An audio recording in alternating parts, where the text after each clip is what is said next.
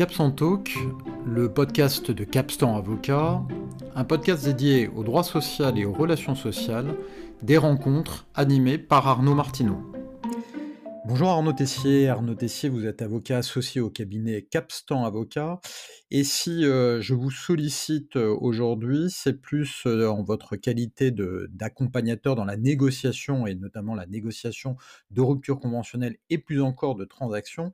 Et pour connaître un petit peu votre retour d'expérience sur l'impact des barèmes d'indemnisation sur les négociations, sur ce type de négociation. Alors, je commence d'emblée par une première question très simple et assez évidente, c'est-à-dire est-ce que ces barèmes d'indemnisation ont pu avoir un impact sur le volume des transactions, éventuellement des ruptures conventionnelles, et sur le montant des indemnités transactionnelles dès lors qu'il y a des transactions?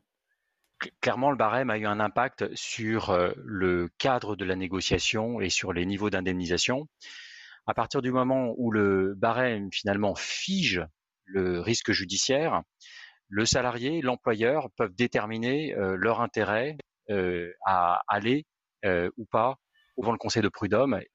Sur le montant de l'indemnité transactionnelle, est-ce qu'il euh, il y a une tendance à aller systématiquement sur la fourchette haute dans le cadre de la négociation ou est-ce que cette fourchette reste un élément de négociation?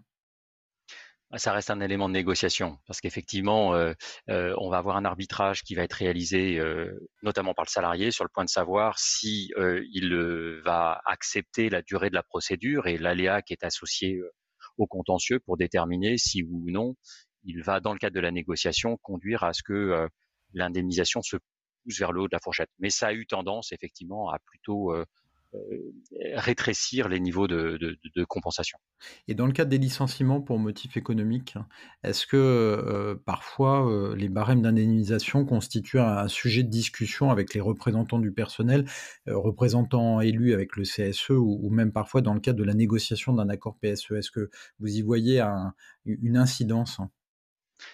Alors, moins en matière de licenciement pour motif économique, euh, parce que de toute façon, euh, les indemnités de supralégales versées au titre du PSE sont pas forcément euh, aussi systématiques, mais quels que soient les modes de rupture, rupture conventionnelle, licenciement pour motif économique, licenciement pour motif personnel, c'est vrai que ça devient un cadre de référence qui est assez appuyé. D'accord. Alors, autre question, évidemment toujours dans le prolongement, est-ce qu'il y a des situations ou même on pourrait dire des raisons pour lesquelles, parfois, dans le cadre de la négociation, les parties décident de sortir, du barème, de choisir un montant plus élevé? est-ce que vous constatez ce type de situation?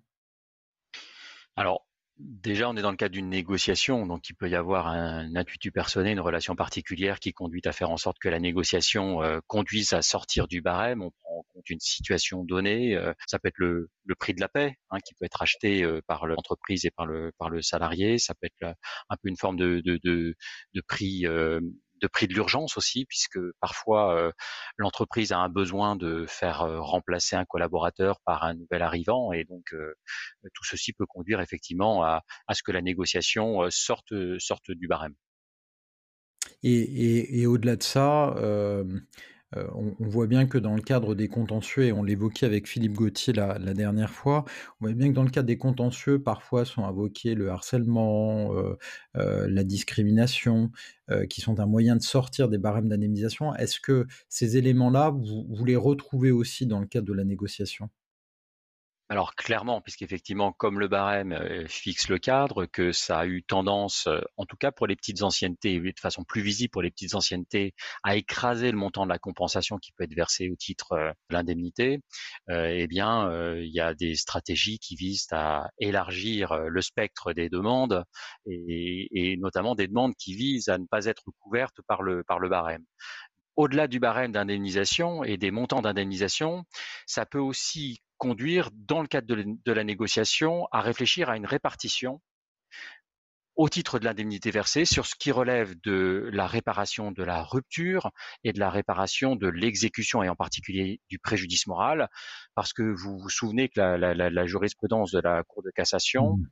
Autorise à considérer qu'un préjudice moral distinct d'un préjudice associé à la rupture puisse être traité dans un cadre transactionnel et euh, donne lieu à un assujettissement euh, social et fiscal différent de celui qui a trait à la rupture du contrat de travail.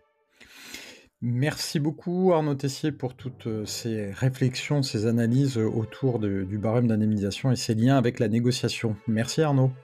Merci. Música